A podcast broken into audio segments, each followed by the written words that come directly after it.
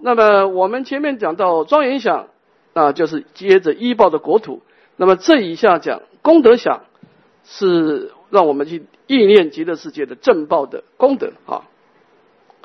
那么极乐世界的正报功德，当然四十八愿讲的很多了，四十八种功德。那我们简单把它归纳成三类：一个是安乐的功德，一个是解脱的功德，一个是菩提的功德啊。我们可以从三种方向来意念哈。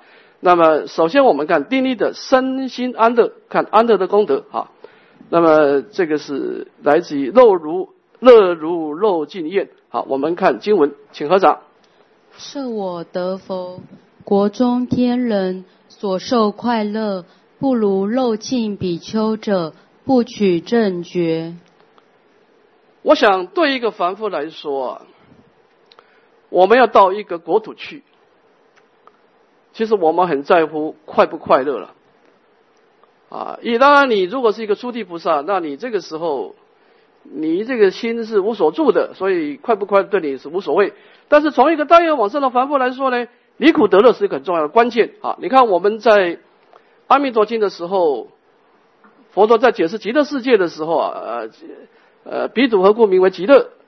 佛陀解释极乐的世世世界这两个名词的时候啊，佛陀既然说啊，其国众生无有众苦，但受诸乐，故名极乐。佛陀在解释极乐世界前半段的时候啊，佛陀没有谈到解脱道，也没有讲到菩提道。完全从离苦得乐的角度来论述，只有到了经文的中段才讲出众生生者皆是阿毗跋致，乃至于供养十方诸佛，讲到菩提道啊。为什么？因为他对凡夫讲，凡夫感受最强烈的就是快乐的问题嘛啊。所以当然我们在念想极乐世界的时候，我们能够去打动我们的心态的，当然成佛之道对我们是蛮遥远的哈。但是最迫切的当然就是快乐哈。所以我们对极乐世界的快乐应该怎么理解呢？你看这段的经文，就大概可以知道它的一个大纲哈。那么这段经文对极乐世界的快乐的描述是说：设我得佛，国中天人啊，这个一看就知道极乐世界的这是一个凡圣同居主的啊天或者人啊，是一个标准的大业大业往生的凡夫。那么他呢，身心世界会释放一种殊胜的快乐，这种快乐呢是怎么回事呢？会超越阿罗汉的。这个灭尽定的快乐，啊，这段经文是很特别的。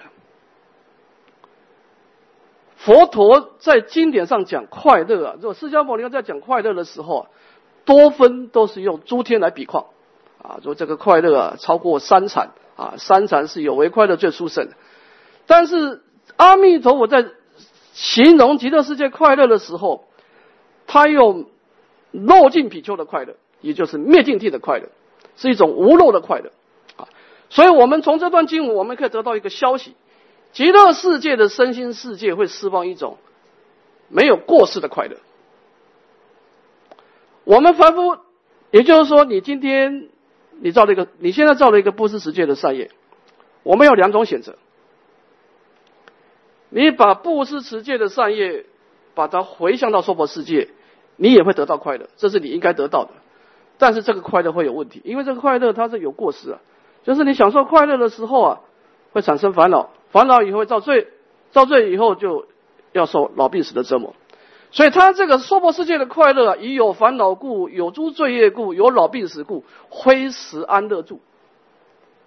娑婆世界，你把你把你今生所修的善业，把它投身到娑婆世界啊，你要付出代价啊。但是我们如果把今生的善业，把它为菩提道求生净土呢，他的快乐呢是没有过失的快乐，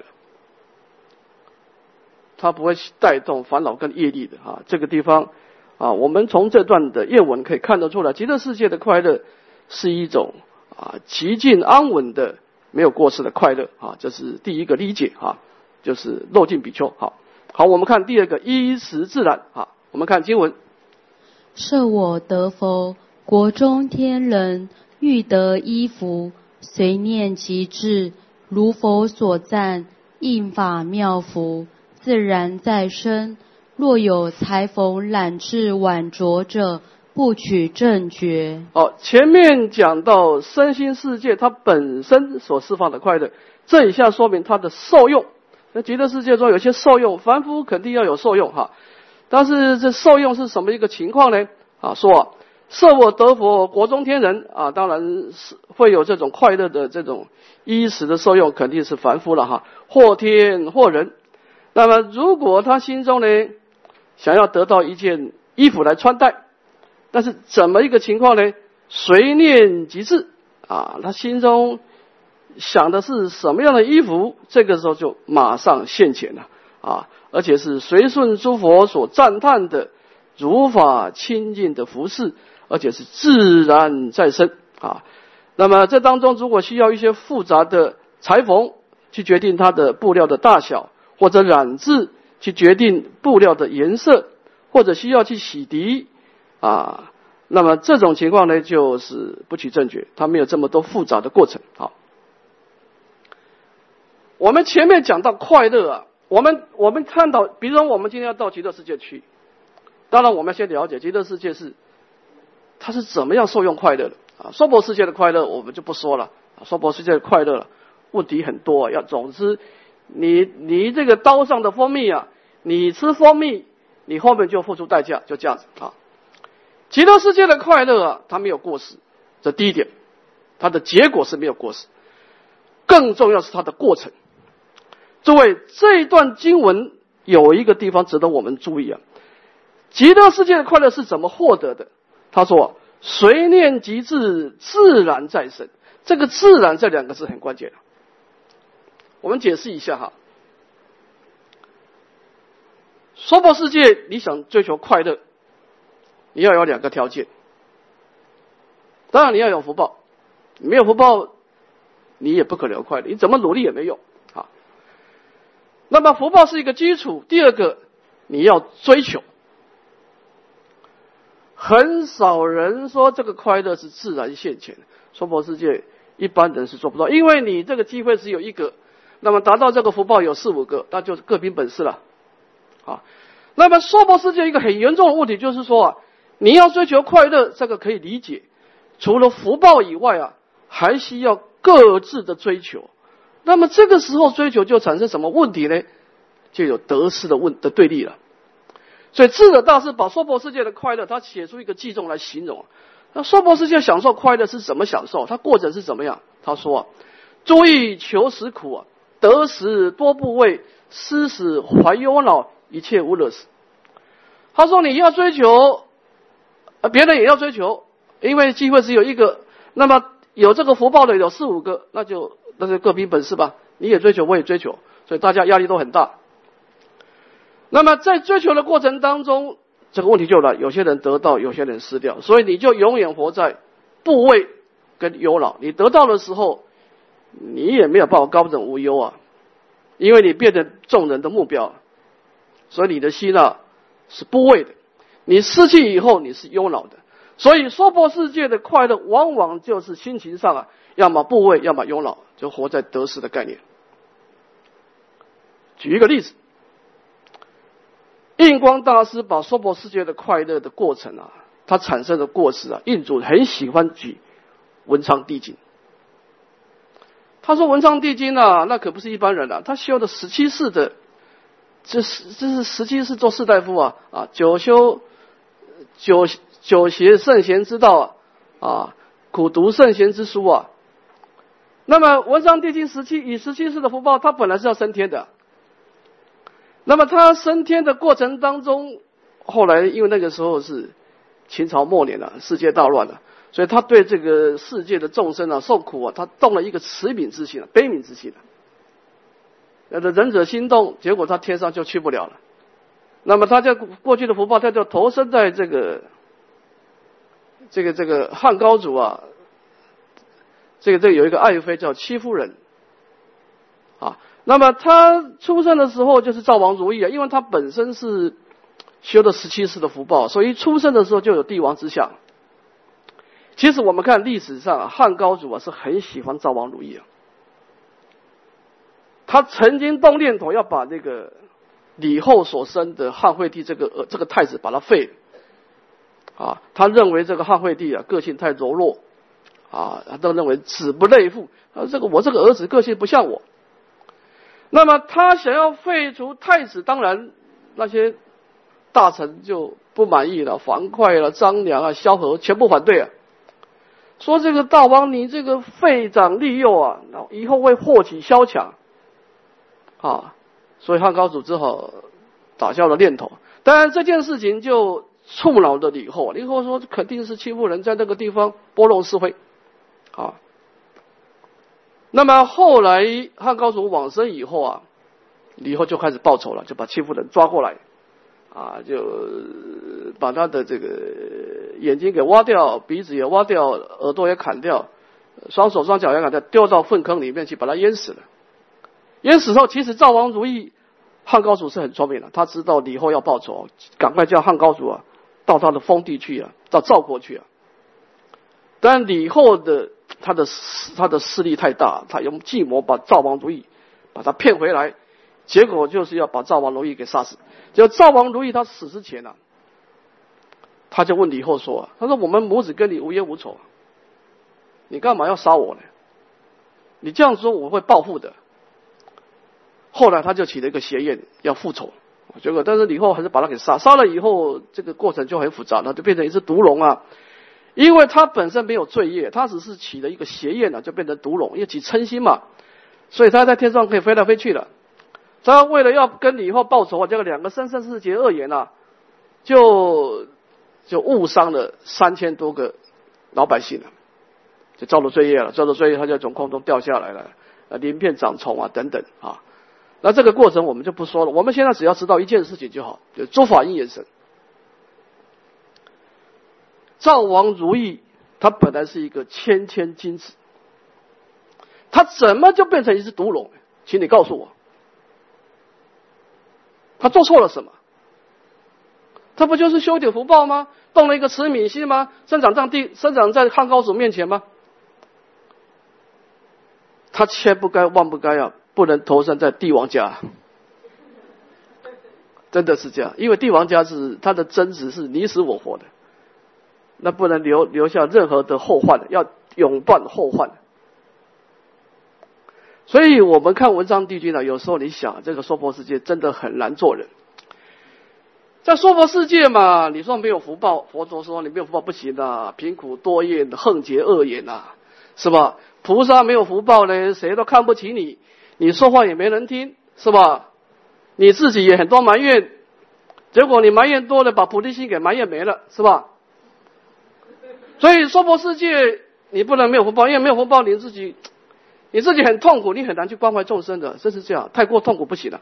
说还好，那我修福报，福报修的很大，结果，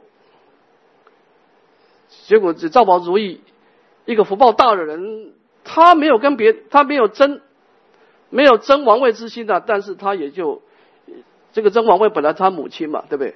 但是落入了夺嫡之争的过失。所以你如果不往生啊，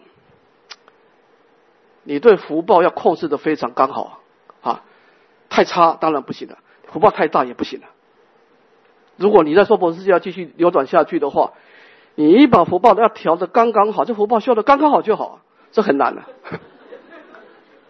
福报太大了，你问题，因为福报越大的人，他他彼此的争执啊更厉害啊，因为你的对手是大福报的人啊，你开玩笑。你没有福报，你的对手也是小没有福报，那两个人就打打闹闹就算了，是吧？你福报大，你的对手也是福报大，那不是开玩笑的，那是那是要灭祖的，是吧？啊，所以伟大的阿弥陀佛，他看到娑婆世界啊。每一个人都想追求快乐啊，结果都要争执。阿弥陀佛说：“好，到了极乐世界，谁都别争了，每一个人赏你们一份吧，啊，是吧？叫自然再生。哎，这个很重要，就是说，你到极乐世界，你要得到的快乐，你不必跟别人争执，这个很重要。这减少了很多过失啊，因为你想你想得到这个，别人也想得到，这个问题就就很复杂啊。”到了极乐世界，你要什么，没有人会跟你争啊，因为它是随念即至，自然在生啊。所以我们看极乐世界的快乐啊，从两个角度去观察：第一个，它本身的快乐是没有过失；第二个，它追求快乐的过过程他没有一种追求的过程，所以他避免了很多得失的的纠纷。好，这个是我们对极乐世界可以从两个角度去理解啊。好，我们看丁山的文法欢喜啊，就是你极乐世界也不能只是享受快乐，得得得得做点事情啊。看第三，设我得佛，国中菩萨随其志愿，所欲闻法，自然得闻。若不尔者，不取正觉。好，前面两个愿文，我们看极乐世界的一个安乐啊，那身心的安乐。这一下看极乐世界，它是怎么修解脱道的？啊？他说：“设我得佛，国中菩萨啊，这个是开始修解脱道了啊，在享受快乐之余啊，开始要成就善根啊。他是怎么成就善根呢？他的过程是随其自愿所欲闻法。”自然得闻啊！你心中这个时候，你想要视为苦地啊，佛陀就讲苦地法；你想视为空性，就空性法；你想视为菩提心啊，就菩提心法。那么这个时候叫自然得闻，若不尔者，不取正觉啊。这个这个这个听法。在《法华经》上说，我们学习佛法有两块了，一个是契机，一个是契理啊。契机叫做什么？叫开方便门啊。契理叫做是真实相。对了，这两块啊，就是你要得契机，还得契理哈。那么又契机又契理，那这个就很难得了。我们举一个例子了哈，就佛在社会国的时候啊。这个须达长者，那须达长者很护持三宝，大家都知道，他正得出果，成就四不坏系嘛。所以要有比丘来乞食的时候啊，他就是满所有比丘的愿啊。你要一个钵，他就给你一个钵；你要三粒，他就供养你一个三粒。但是须达长者他的家宅是很大，他有前院后院的哈。所以比丘在乞食的时候啊，他前院有一棵树，这树上呢有两只鹦鹉。两只鹦鹉看到这个穿黄色袈裟的比丘呢，就飞到后院去，就告知悉达长者说：“啊，这个比丘来了，比丘来了。”悉达长者就赶快啊，就过去就供养比丘。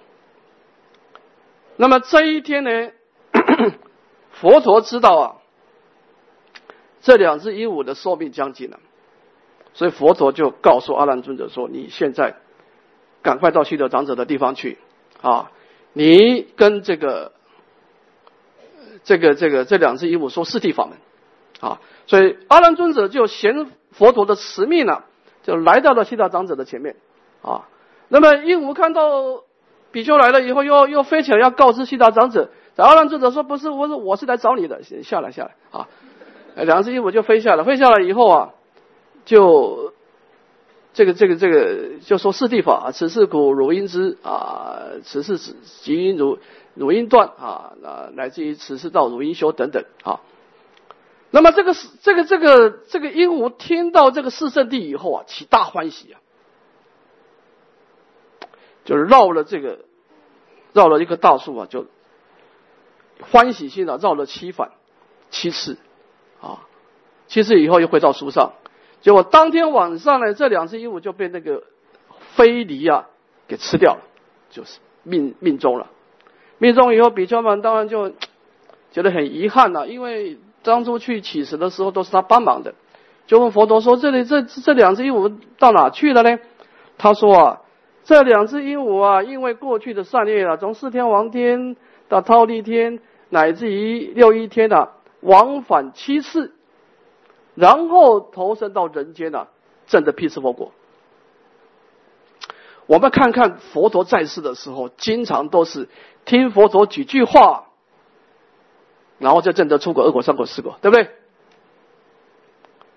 其实佛陀说法，他的道理就跟我们一般法师说法没有没有太多差别。但是佛陀有什么呢？他有方便力，他契机。佛以一因演生演说法，众生随类各得解。就是佛陀今天在座的有两百个，佛陀讲一个声音，你们每一个人会听到你自己相应的佛法。你听到的跟隔壁的不同，你听到你要的，隔壁听到隔壁的，这叫做普门世界。我们娑婆世界的法师没有这个本事了。我们的法师只有一个门呢，就是说，反正我说法就这样子啊。你要喜欢你就听，不喜欢就随缘，就这样。每一个法师都只有一个门，啊，就是说每一个法师诠释法义啊，就只有一个角度而已。他没有说什么普门示现啊，众生随类各得解，他没有办法。这就是为什么我们现在在娑婆世界听法很难成就，因为他的法到你的心中以后啊。你要经过一个转，就是说我们没办法去诠释一个个人化的佛法，我没有办法去观察你过你的过去的烦恼的厚薄、善根的浅深。我这个药啊，进入你身心世界的时候啊，我们这个法药进去的时候啊，跟你的需求是有落差的。如果你生长在佛寺啊，佛陀开的法药一进去到你的身心啊，跟你的需求是完全配合的，那叫一个药到病除。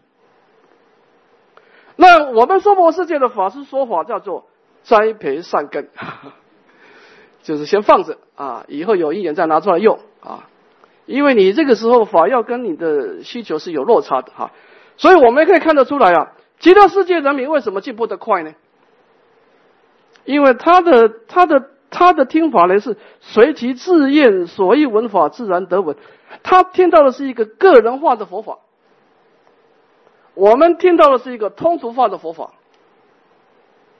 他我们没办法去调整一种个人的需求啊，所以这个地方也说出极乐世界在学习啊，他浪费了很多一种成长过程的一种啊尝试，也就是说，他的法义呢是不必经过经过转换消化，他马上就可以用得到。啊，是这个概念。啊。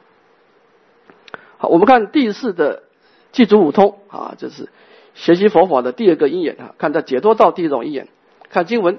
啊，设我得佛，国中天人不得神足，于一念请，下至不能超过百千亿那由他诸佛国者，不取正觉。好，那么极乐世界的听闻佛法，我们看这个愿文来看呢，是有两种选择。第一个呢，你是喜欢待在极乐世界听法也可以，或者你喜欢。啊，亲近十方诸佛也可以。那么，因为呢，极乐世界的果报地有一个很特殊的功能，叫做神足通。我们看看这个神足通是一个什么样的神足通啊？说设我得佛，国中天人啊。那么，他有这个神足通啊。这个神足通呢，到达什么境界呢？在一念顷这么短暂的时间呢，能够超过百千亿。那由他，那由他也是一个亿了。就是你一念起能够超过百千亿诸佛国者，不取正觉啊！这个神足通啊，我我我们这个东西当然百千亿诸佛国我们没什么概念了。我们举一个比况哈，佛在世的时候阿罗汉还不是一般的阿罗汉，要三明六通八解脱的大阿罗汉。比方说目犍连尊者。目犍连尊者的神足通啊，是能够到达一个佛果，就是一个一个三千大千世界一个佛果啊！你看是那个目犍连尊者有一次他在听法的时候，突然动一个念头，说：“哎，佛陀的音声到底能够传多远？”他就往外飞，一直飞，一直飞，结果还听到佛的音声，所以他就死命的飞，到最后飞到了其他世界去了。回到世界其他世界去，那边的人民是很高大的。所以说，这边怎么来的一个跟虫一样的小人物呢？这佛陀说啊，你不能轻视他，那是隔壁佛国那释迦牟尼佛的弟子，他要测试佛音啊，就跑到这边来了。就目犍连尊者，结果他回不去了，回不去了啊！所以那个佛陀说，你现在要依念你的本师，你要依念你的是你的本师释迦牟尼佛的名号，所以他依念以后呢，藏仰仗佛力又会回去了。所以说，我们从这个公案可以知道啊，我们在娑婆世界透过个人的修行的神通啊，一个三明六三明是是这个这个这个大罗汉呐，他只有能够超越一个佛果哈。那么极乐世界的人民呢，是能够超超越百千亿诸佛果哈。这个神足通啊，这个菩萨的五通，我们解释一下啊。大智论上说啊，菩萨因何修学五通呢？这菩萨修学智慧福德，干嘛要修学五通呢？有四种因缘啊。第一个，亲近诸佛啊。有时候我们在一个，因为每一个佛陀啊教化的因缘不同，你可能啊首楞严王三昧是跟这个佛学，你的法华三昧跟另外一个佛学，所以我必须要广泛的亲近诸佛，学无量的法门。第二个，坚固菩提啊，坚固菩提心啊。第三个广修资粮啊，广修资，因为你你亲近诸佛肯定要供养嘛。第四个听闻佛法啊，就是帮助我们福慧双修啊。